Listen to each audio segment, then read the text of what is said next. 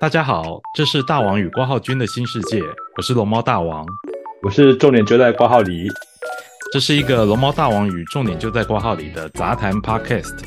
我们会聊聊最近发生的新闻，也许跟电影、音乐、日本文化有关。因为这些题目，我与挂号君都很有兴趣，希望在我们的对谈之中，能带给各位一些新的知识、新的感受，甚至发现一个新的世界。今天我们要来谈的是二零二二年日本社会热门关键字的新世界。呃，日本社会啊，在每一年的新年之前，十二月的时候，都会举办像这样子的活动，就是公布一整年日本社会最热门的关键字。是对，那呃，在很久以前就开始办了哦、所以在之前我们可能很熟悉的一些关键字，比如说像是权力霸凌，哦，对对对，还还有性骚扰这些字，是都曾经是当年度的这个社会热门关键字哦。是那今年的话，就是在二零二二年，在十二月的时候，去年十二月的时候也发布了当年度的十大热门关键字啊。是那现在我们可以来看一看，到底有哪些可能让各位都很有兴趣，或者是听过但是不知道到底是什么意思的的热门是关键字。好好，那第一个字是基辅，对 key ，Kiev，对，Kiev 这个字当然指的就是这个在去年的二月二十四号，普丁乌克兰战争，对对对，俄罗斯的普丁发布了这个所谓的特殊军事作战哦，然后他侵入了乌克兰，是好那对几个都市发动了攻击。嗯是在二十六号的时候，在二月二十六号的时候，这个乌克兰的总统哦，他就宣布在社群平台上面发布说，他要坚守在乌克兰，然后并且要守护这个乌克兰这个独立国家这样子，嗯然后拒绝了逃亡到美国的的提案这样子，然后是就正式展开了很残忍的战争。战争，嗯嗯是，所以呃，我我想这个这个被选为第一名应该是毋庸置疑的啦。嗯对，因为这这是近代欧洲所发生最大规模战争，而且它的本原本预计啊、这个普丁预计战争可能很快在一个礼拜以内就会结束，嗯，但事实上并没有，然后发展到现在都还在进行当中，已经超过一已经快要超过一年了、哦。是对，那所以呢，呃，基辅这个字对日本来讲就变成了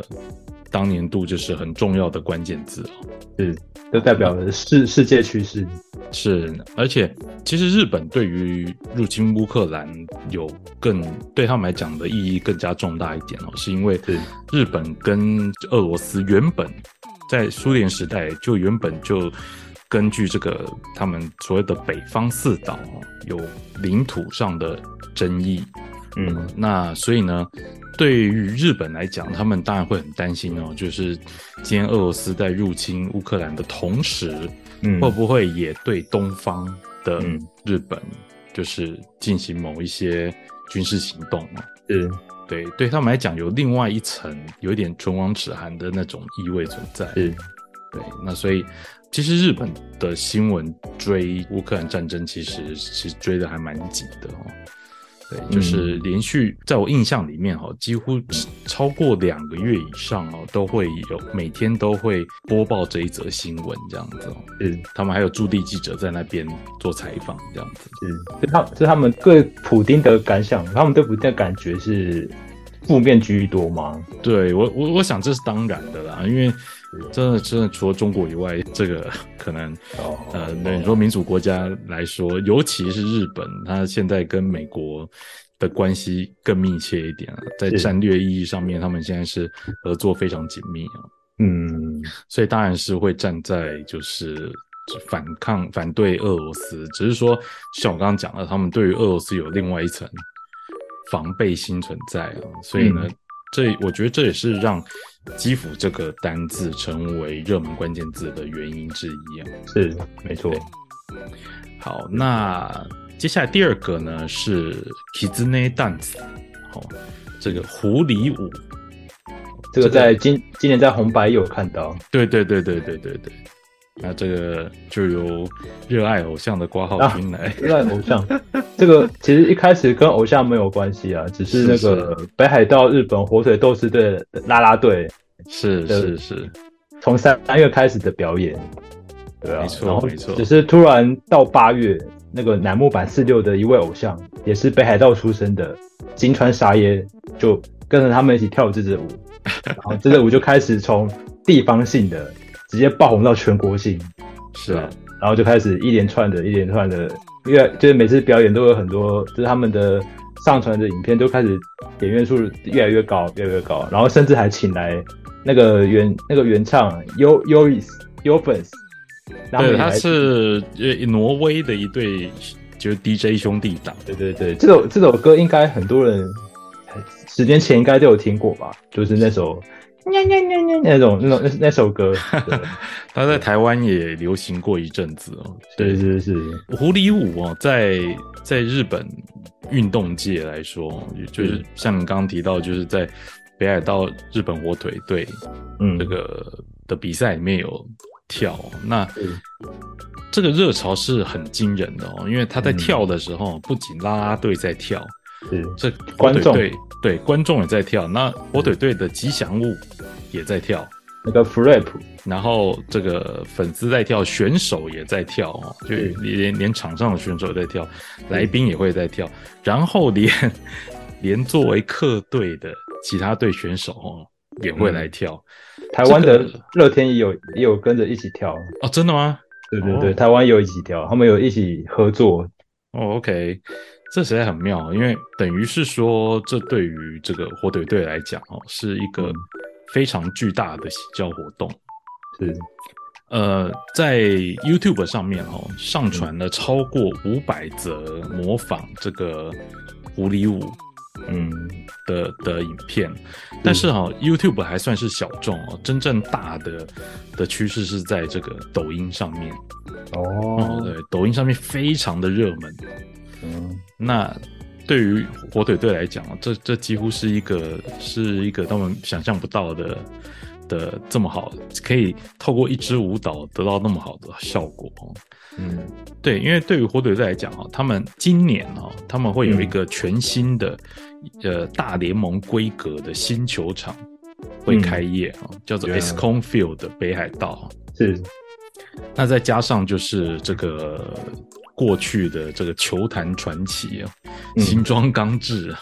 他太厉害了，对对对，那他他现在成为了北海道火腿的新的总教练了。是那对于火腿队来讲哦，有新球场、新教练，然后还加上这个狐狸舞嗯狐狸舞嗯热潮，对，那所以火腿队现在真的是气势非常的高昂，嗯，非常厉害，没错。而且还上红白，对、啊，太厉害了这个对于日本社会来讲哦，棒球仍然是国民运动之一啦。哦是虽然是说年轻人对于足球的热情更惊人哦，但是在日本的一般的社会印象里面哦，做爸爸的哦， 嗯就是每天下班以后，嗯，可能在家里面就是一直在看棒开球一转罐播。开一罐冰啤酒，对对对对对，啊打开电，视看棒球，对对对，或者是去居酒屋也是这样子哦。对，有是这种刻板印象哦，其实是对于日本社会来讲，就是对于针对爸爸，嗯爸爸都有这样的刻板印象。是那所以你可以看到，哦这个在棒球对于日本的国民来讲是很重要的运动。今年的呃社会热门关键字里面哦，其实第一名是这个春神样。是春神哦，他是今年养乐多的选手，养乐多是队呃职棒的选手。那他是拿下这个有史以来最年轻的三冠王，哦，这个摩拉嘎米桑。是所以呢，这个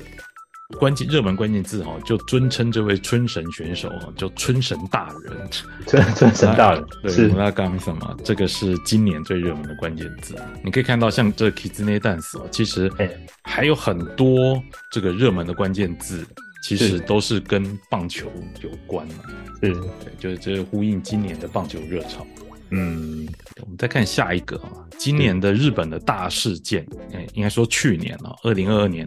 另外一个大事件就是这前首相安倍晋三遭到枪击。是对，那所以呢，我们刚刚介绍完这个基辅哈、狐狸舞，还有这个村神样之后，是第四个就是国葬仪，嗯，哦，就是这个针对安倍晋三遭到枪击身亡之后是，日本政府呢决定举办国葬。哦，是这一件事情，枪击事件本身当然是非常非常的震惊哦，因为嗯日本已经有数十年之久没有发生过这样子这么高层的政治人物遭到枪击身亡的无锡是事件。嗯但是呢，最大的问题哦，就在于这个国葬本身。嗯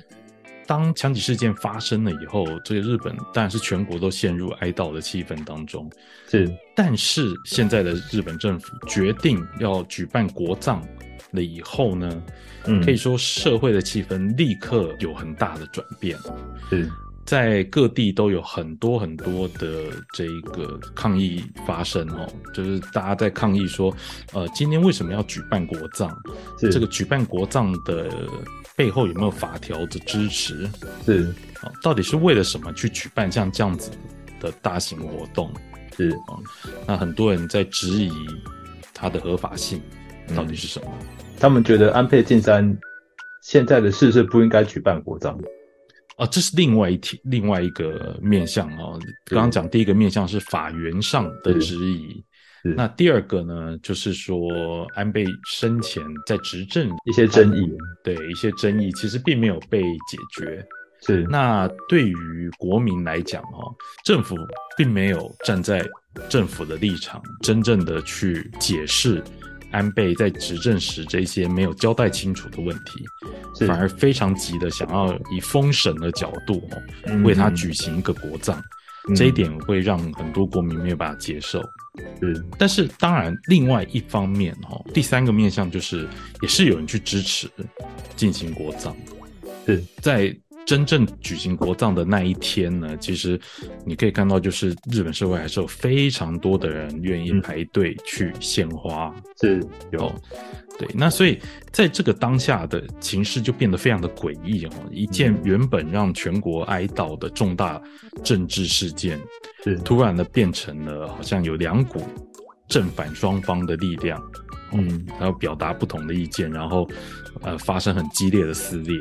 是到底日本政府举行国葬，坚持举行国葬的原因是什么？嗯举行之前，他当然一定有考虑到说这这件事情一定会引起嗯国民的正反两极的意见。是那另外一方面是政府到底花了多少钱去嗯办这一个国葬？在这个日本现在还嗯当时啊，哦，嗯还还疫情还很严重的状况之下嗯，去举办这种国民一起参加的大型典礼，是到底适不适合？嗯这样子大家就很难去保持安全距离嘛。是而且很糟的是，就是因为疫情哦，其实很多家庭哦，他们嗯可能亲人过世，然后他们的葬礼也必须草草的去处理。是，这种状况下，国家竟然去办一个超大型的国葬典礼而，且还而且还而且还非常花钱，对，非常非常花钱。是就等于是因为后来在英国的伊莎白二世女王她也逝世了，是哦，那当时就传出一个数据是说，安倍的国葬呢，事实上是比这个女王的国葬的费用还要高。嗯对，但是当然，实际上到底是哪一个比较高哦？这个双方政府其实都不会去透露详细的数字，嗯所以实情是如何，其实并没有那么容易理解。但是当这个消息出来的时候，你可以想象，就是反对方一定又炸锅了哦，嗯对，大家就是一定会更生气。是国葬这件事情在日本来说变得争议很大，嗯，而且可以感觉得到、哦、批评的人哦比较多一点。嗯甚至也有支持者也会去批评哦，因为对于日本的社会来讲，呃，很少举行像国葬这样子公开的表达道义的活动嗯嗯哦。那如果说今天有人因为种种原因没有办法去参加国葬，那是不是代表他就对于安倍是他是反对安倍的那一派呢？嗯嗯哦，那日本人很讨厌像这样子的这种可能哦，因为你你要理解到，日本是群体社会，是哦，他们是群体社会性非常重的民族哦，是他们很讨厌因为这样子就被贴上了其他的标签是，哦，所以呢，也有支持者会反对像透过这样子的呃国葬的形式，好像在逼全民在表态自己的意见一样。一定要出来哀悼他。对对对对对对对是，我我想执政党可能在举行之前，他们嗯应该也想过像这样子的问题，是，但即便如此，他们还是决定去办这样子的活动。嗯，我想这就是造成很多日本人非常生气的原因。是 OK，好，那下一个是也是跟这个枪击事件有关哦，就是是宗教二世。是，哦，宗教二世这一个其实，呃，这什么意思哎？哦，这个所谓的二世，在日本来讲就是第二代哈、哦。是因为这一次在七月八号这一个枪击事件里面，哈，哦这个凶手开枪的凶手呢，是声称他的母亲嗯是旧统一教会的信徒，是哦，那因为母亲去信了这个统一教，所以呢导致家庭破裂，是哦，因为他是等于是身为信徒的二世，嗯哦，对，这个宗教二世呢就非常的生气，然后就做这一件就是无法挽回的措施哦。嗯那但是这一点其实很麻烦的地方是说，日本的宪法里面哦，就跟台湾一样，跟很多国家一样，都保障人民会有信仰宗教的自由。是但是呢，你可以自由的去信仰你想要信仰的宗教，可是你的子女没有办法，哦就等于说你去信仰的，那你的子女只能去承受你信仰的这个后果。哦，原来如此，其实这一点很妙哦，就是嗯一般的宗教其实不会有这样子的问题啊。嗯嗯对啊，你你想想看，假设你的父母是信仰基督教的，好了，嗯，好，你可以看看，如果说在美国的话，常常会有这个，嗯，在看到很多电影或影集里面都会有爸妈非常笃信基督教，好像每个礼拜天都上教会啊，这个也带领小孩子去，所以呢，这些小孩长大以后，他们也就会去信基督教。是哦那在台湾也是啊，你看台湾很多人去信仰道教啦、佛教嗯啦，对，那很多小孩子也是从小就跟爸妈一起去拜拜，所以他长大也就是去信佛嗯教或道教。我觉得这个是很正常的一件事情。嗯为什么会突然出现了一个关键字是宗教二世？嗯那也就是代表说，今天爸妈可能去信仰了一个怎么讲，可能有有问题的宗教，嗯或者是会会让对会让人是感到狂热，对，就是说他信仰的这个狂热本身，可能已经影响到嗯第二代他的子女，那他的子女甚至可能因此可能受苦，或者是呃完全不想要去跟这个宗教有所关联。是对，但是因为亲情的关联关系，所以他没有办法那么轻易的去摆脱这个宗教对他的影响力，是嗯导致这些宗教二世哦这个名词被炒起来，指的不是单纯的说哦，因为这个爸妈信，所以我也信的这种行为哦，而是这个父母的宗教信仰为子女带来问题的这一件事情，嗯宗教二世就变成这样这样子的一个负面词。嗯这一点其实也是可以回扣到上一点国葬哦，令人反感的部分就是，其实目前日本政府就是的确没有就安倍与统一教的关系去做出呃可以让大家信服的说明。嗯你想想看，这其实是蛮怪的啦哈。如果说真的按照凶手讲的哈，是因为安倍可能从父辈开始哈就跟统一教有很密切的关联，所以呢，他今天呢把安倍视为跟母亲一样，就是破坏家庭的元凶，是那所以要杀了他。那嗯可是问题是，死者已矣哦，国民真正想要知道的可能是他为何而死，嗯就是死因哦，跟犯人的犯因这一件事情，是现在政府呃唯一能做也最值得做的一件事情，但是他们就没有很没有很认真确地实的公诸于大众，对，比方说告诉国民说，哦，OK，假设可能真的是安倍自己有问题，然后导致这样的下场，嗯或者是怎么样怎么样怎么样。当然，我觉得啊，哈，就是你要说，如果假设安倍真的跟统一教会有所关联哦，嗯这也不能代表他就应该为此而死啊。是哦，没有罪恶可以合理化任何人的杀戮行为。可是最少政府应该要公开这件事情。是嗯，对，因为他都已经死了，至少我们要知道他是为了什么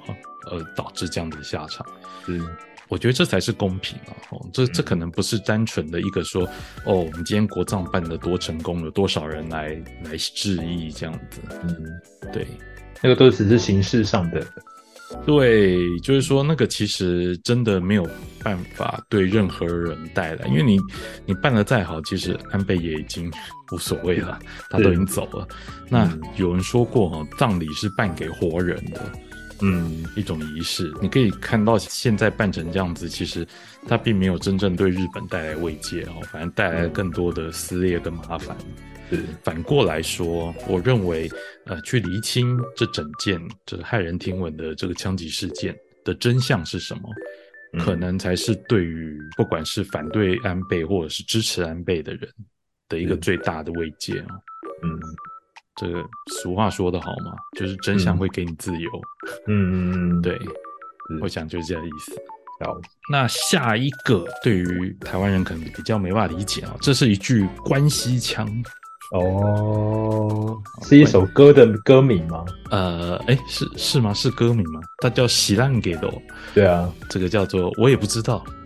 嗯，哦我也不知道，对，这是什么嘞？这是说在原本关西腔里面哦，讲话的时候哦，讲完话最后都会加一句这个“喜烂给的”。那到底是什么是“喜烂给的”？就是我也不知道。比如说，呃，这句话讲的对不对？我也不知道。我也不知道哎、今今天今天天气好不好？我也不知道哎、我也不知道，对对对，就是这这部电影好不好看，其实我也不知道。哎我也不知道，他就是在呃讲完话之后哦，补上一句，有一点结尾 词，对他像是结尾词，但是他某种程度上，他其实并帮自己刚讲过的那句话哈、哦，加上一个没那么肯定，甚至有一点质疑的感觉上去。有点在回回回避责任的感觉，对对对对对对对，那这个原本是我刚刚讲，这是关西腔的用法，所以嗯其实也就是关西的人会常用的一种嗯话。可是呢，从去年开始哦，这个日本整个社会哦都开始流行这样子的用法。哦是就像你刚刚讲的哦，习蛋给的我也不知道这种用法哦，嗯位于你刚刚所讲的话哦，就是增加了一层暧昧的嗯空间。是哦就让你刚刚讲的话好像变得没那么肯定，没那么直接。是，有人说这句话为什么会从关西圈哦蔓延到全国都流行的一个原因，是因为就是因为疫情。嗯对，就是你可以想想看，从二零一九年到到去年哦，最少也是三年多的时间哦。嗯很多我们在台湾也一样啊、很多人都没有办法直接见面，可能都透过 Zoom 啊，或者是电话啊这样子嗯远端哦。嗯，在远端沟通的时候，很有可能会因为没有办法很明确的去表达自己的想法，是所以呢，在沟通的时候就会变成会使用很多像喜烂给的这种有一点空、暧昧有一点距离、有一点暧昧啊、有很多不确定啊、嗯让这个场面可能变得比较呃圆滑一点嗯的这一种用语会加上去。是对，所以某种程度上来说，西安给多也也许可以说是疫情时期的一个副产物，嗯也不一定哈、哦。是对，这是很有趣的一点。嗯是那再下一个是，哦，这个很有趣了，日文叫做 “smartphone s h o u l d a 是，哦，台湾要叫什么？呃，肩背包。也也不太算，因为它是手机、是啊，专门装手机的，手机袋还是手机包之类的。呃，侧背包，就就是一个呃，其实就是一个很小的袋子哦，可是它是斜背、肩背在身上的小袋子。嗯嗯这种小袋子哦，你可以想象，这这绝对不是去年才产生的，嗯，嗯这已经出来很久很久了。可是是台湾好像也有人在背这个，哦，真的吗有有我有看过， ？OK OK，对啊但是它要。不只不只是有人背，是已经嗯流行到、它已经变成日本流行社会语了。对，可以想象在日本的流行程度应该是非常非常大的。是这种小包包背在身上的、哦，很有趣的地方是说，哦，这我们以前在古早时期的时候，哦，还是彩色手机还不到智慧手机的时候，嗯那时候手机都越做越小，嗯，越小越好。但是 出这个到了 iPhone 出来了以后，哦越大越好，对，越大越好。然后它现在是 Pro Max 的版本，最大只的、哦，也是很受欢迎。六六寸多， 对，大王体积比较大哦，所以嗯从很早开始我也都是拿最大的 Pro Max 版就对了。哎，这样口袋应该装不下吧？对，哎、应该说哦，用单手拿你都没有办法很顺利的去用拇指移动到画面任何一个角落，你一定要瞧一下嗯，这样子哦。是，所以某种程度上，我觉得这种手机包嗯好像还蛮方便的哦。嗯，我我也看过有人是直接把它绑在脖子上面，这样像哦很长的项链这样子。是，对，哦像是识识别证的感觉，对对对对对。嗯所以这个某种程度上来说，我觉得哦，这个对于两千年时候的手机用户来讲是完全没有办法理解的是新的风潮。嗯就是手机已经大，越来越大，而且大到已经要给它一个专属的袋子来装。还是还是有些人是出出门什么东西也不带，只需要带一只手机，所以对，就就背这个包包就好了。是。可是你可以想象，如果手机没有那么大的时候，背这个包包不是也有一点嗯，感觉有点奇怪？特别去用一个袋子去装它。是所以感觉到大家可能现在真的是一定要拿很大只的才行。是日日本人的风气是不是觉得用手机就是等于，就他们习惯用手机的 app 去操作任何的呃那种线上的作业啊，那种订票啊什么的，就不像我们还会习惯用 notebook 或是 PC 之类的东西。当然，我我觉得这一点上面，我觉得日本跟台湾差不多了。是，哦，你当然可以说，比如说举个例子哦，像嗯像你要去坐地铁、嗯坐 JR，嗯在日本的话，你可以直接拿手机嗯，哦，用 NFC 感应 B 就这样过去了。是例外讲一下，这也就是这个台湾悠游卡到现在还搞不出来的功能。有有有，现在有现在有些有啊，有些哦有真的吗？对对，现在三星手机有些有，哦，对，那可是 iPhone 的用户来讲，嗯哦 iPhone 没有是，对，就是这实在是很头痛。这悠游卡这已经已经处理了好几年，到现在都还没有办法解决这个问题。是对，无论如何哦，他们就是的确会经常把手机拿出来用啊、哦。你其实你在台湾也是差不多、哦，比如说嗯手机你也可以拿去做数位支付啦，嗯你去超商买东西的时候也可以用。嗯啊，那日本的话，就像刚刚讲的，你可能要坐大众交通工具的时候，你也是用这个来来逼一下这样子。是我想这个流行可能一时二刻还不会 还不会消退哈、哦，还会继嗯续流行下去。是，所以手机会会越来越大，哎，说不定有可能，说不定就是因为有一个手机包的缘故，所以就是手机厂就真的越做越大，到最后大家都拿 iPad 上街之类的啊对啊，就变个变成拿平 板了，嗯 OK，那是再下一个我们要介绍的是这些关键字里面哦，唯一一个嗯跟食品有关的哦，是进了去年的社会热门关键字，嗯是它叫做养乐多一千。是很好玩哦，养乐多哦，就是大家都知道，很多人应该很喜欢这种饮品，我也很喜欢。是内含乳酸菌的养乐多哦是，它有推出很多很多种不同的品相，它不同的品相里面后面通常都会有个数字，是你知道这个数字是什么意思吗？呃，里面有几多少个乳酸乳酸菌吧？对对对对对对对对对，这个养乐多一千就是养乐多史上，有一千亿，对他来讲哦，它的宣传就是养乐多史上最高密度的乳酸菌，是哦注入最多最多最多乳酸菌的养乐多。嗯乳酸菌到底可以干嘛？哦，按照官方的讲法，当然就是可能台湾人也很熟悉，啊乳酸菌多啊，就代表你这个肠内的好菌多，是所以呢，健胃整肠啊。嗯但是呢，这个好处不止这样子哦，就是嗯因为乳酸菌非常的多哦，所以呢，它还可以，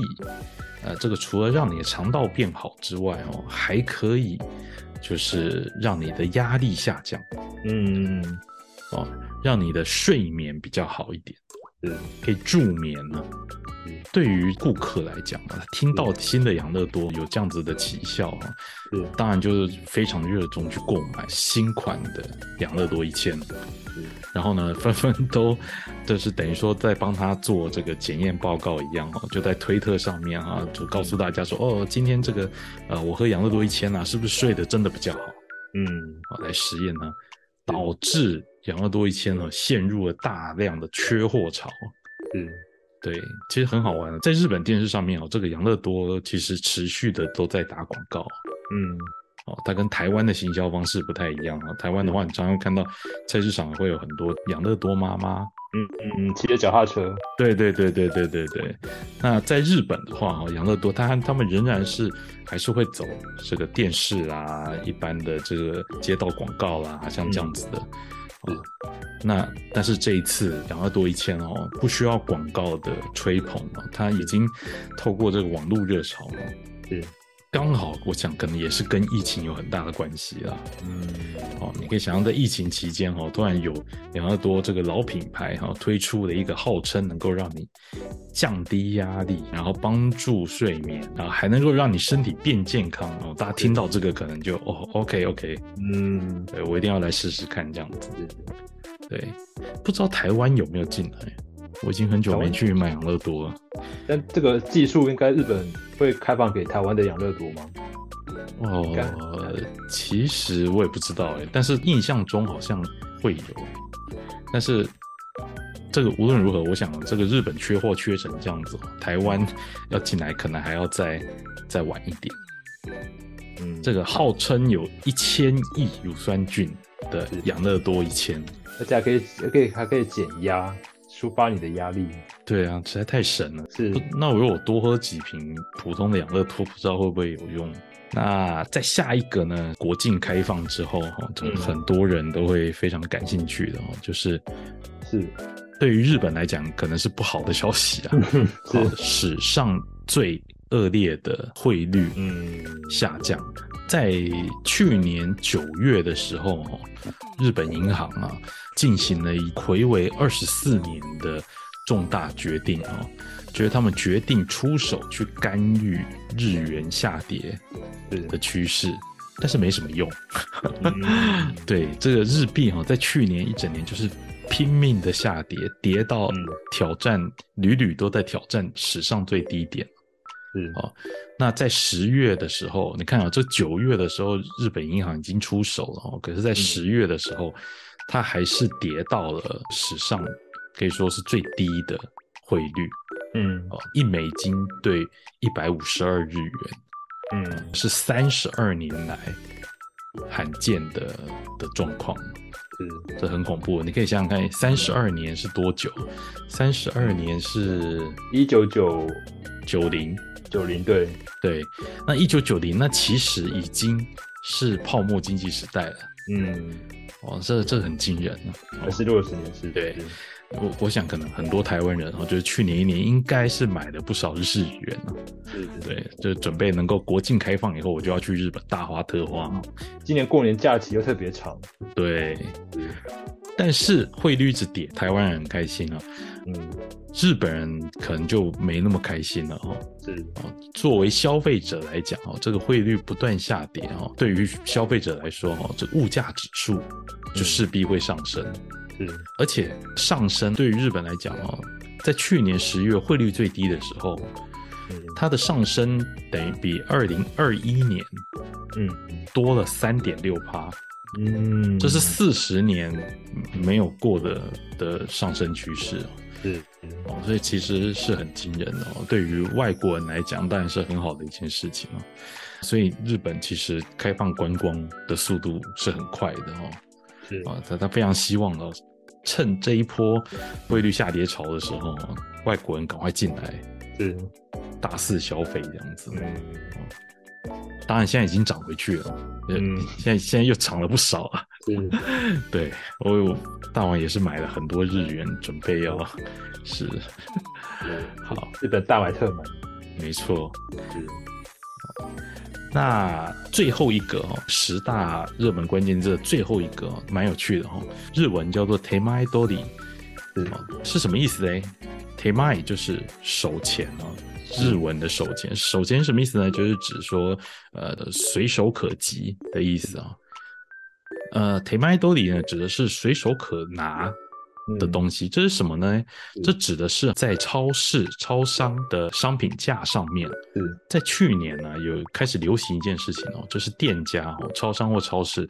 会将食用期限快到的食品是先放在商品架最显眼的位置，是，让大家可以很轻易的去拿。哦，这个嗯先轻易去拿，这个就叫做先进 “team 先出的概念，对对对对对，那这一点其实就跟可能大家很熟悉，全家便利商店也有的这个友善时光是一样，它会在快过期的集齐品上面啊，是可能饭团啊、三明治啊，它晚上可能六七点的时候，它就会去贴这个友善时光的标签，然后你去结账就会比较便宜，它会打折给打你。七折，哦，OK，对，那用这样子的方式去刺激消费者去选这些实用上没有问题，它只是快过期而已是。那但是你去买，你又可以享受到便宜是的。这件事情当然是日本近几年来一个很大的社会问题哦，就是食粮浪费问题。嗯因为日本其实在之前的时候就有很严重的这个食粮浪费问题哦，嗯有非常多的你说一般的餐厅啊或业者啊，他们可能做好的食材哈、有很大一部分呢。除了做成餐点提供给消费者之外，有可能有很大一部分，不管是料理的过程当中产生的边角肉啦这些的，嗯他们都会基于食安的理由，然后就弃用把它丢掉，是或者是说呢，有一些像超商这样子的情况，就是使用期限已经到了。哦嗯比如说，他们可能当天要就要卖出去的这些饭团啊、便当啊，没有卖出去，那他们也就是直接把它丢掉，嗯哦，然后就会造成很严重、很严重的食粮浪费问题。而这样子的问题，在疫情期间就是变得更严重。嗯疫情期间哈、哦，就是大家没有办法去上门去消费，那很多人是透过可能外送啊这种像 Uber E 啊这样子的服务，哦是那有些状况之下，他可能 Uber E 没有顺利送达，或者在时间外送达，用户可能除了给负评之外哦，他可能就把这些食物给直接丢掉了。是那有一些呢是这一些还有在经营的这一些餐厅哦，是那他可能呢，呃，今天老板突然确诊了嗯哦，那他可能事先储备的食材最后也就浪费了。是哦那导致这个食粮浪费的问题，其实在疫情期间就是变得更加严重了。虽然不是，虽然可能不是消费者或是生产方自愿的哦，但是总之这样的状况就是更加严重。是因为日本近年来也是在追求这个 SDG 嗯哦，这个地球永续这件事情，所以对他们来说，现在啊，虽然我知道全家的这个友善时光好像已经进行了好一阵子了，对但是在去年的时候，日本的超商或者是超市哦，才开始来做类似像友善时光这样子的活动，是就是让这些呃即将快过期的，但是食用上绝对没有问题是的这一些机器品啊，然后可能透过打折的方式啦，让它能够早一点的被销出去，是引导诱使消费者去买这样子的商品，所谓 t e m a i d o r i 这样子的动作也进入了去年的日本社会热门十大关键字之内。是，可是这种做法不是在超市不是还蛮常见的吗？对，那一般我们可能比较熟悉的哦，今天在晚上的时候，超市可能快要打烊之前哦，嗯，晚餐时间过以后去贴嗯这样子的打折。对啊，好、但是呢，一般来说哈、哦，这个其实是在大型超市里面嗯会有这样子的的活动。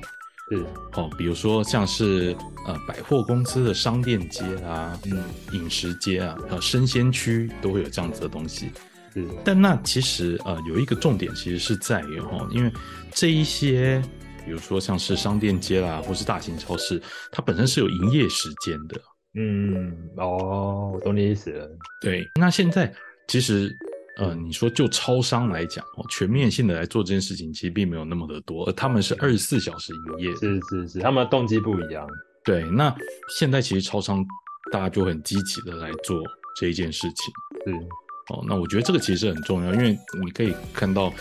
你说像刚提到超市去嗯贴这个折价标的这个动作来说，是，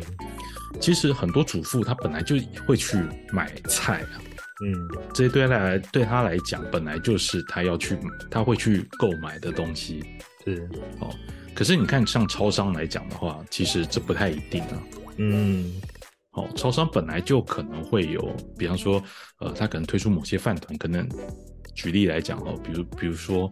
像我可能就很不喜欢吃，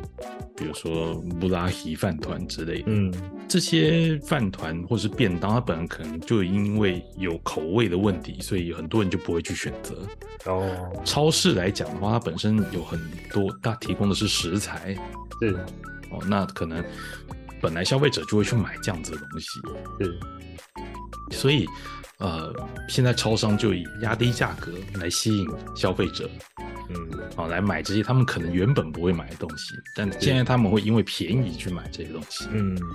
那这一方面也促进了不要浪费这些还可以食用的东西。是，对，了解那一方面消费者赚到便宜这样子，嗯，所以我想这个其实是蛮有趣的哦。嗯，对，那这就是我们刚刚这样子讲完哦，这就是去年日本社会的十大热门关键字是，哦。那其他当然还有入选的，总共有三十个关键字哦，嗯，有，很多是我们刚刚提到的是运动方面的，嗯，特别直棒是类的，对，职棒类的，特别是像是举个例子，像令和的怪物，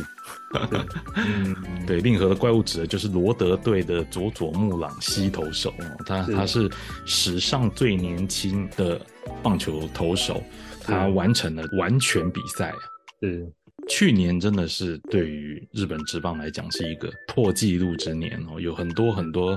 很棒的新选手出来哦，然后是打破很多纪录这样子。嗯，这佐佐木朗希哈、哦，这个右右投哦，他可以投出嗯一百六十三公里。一百六十三，对，真的是这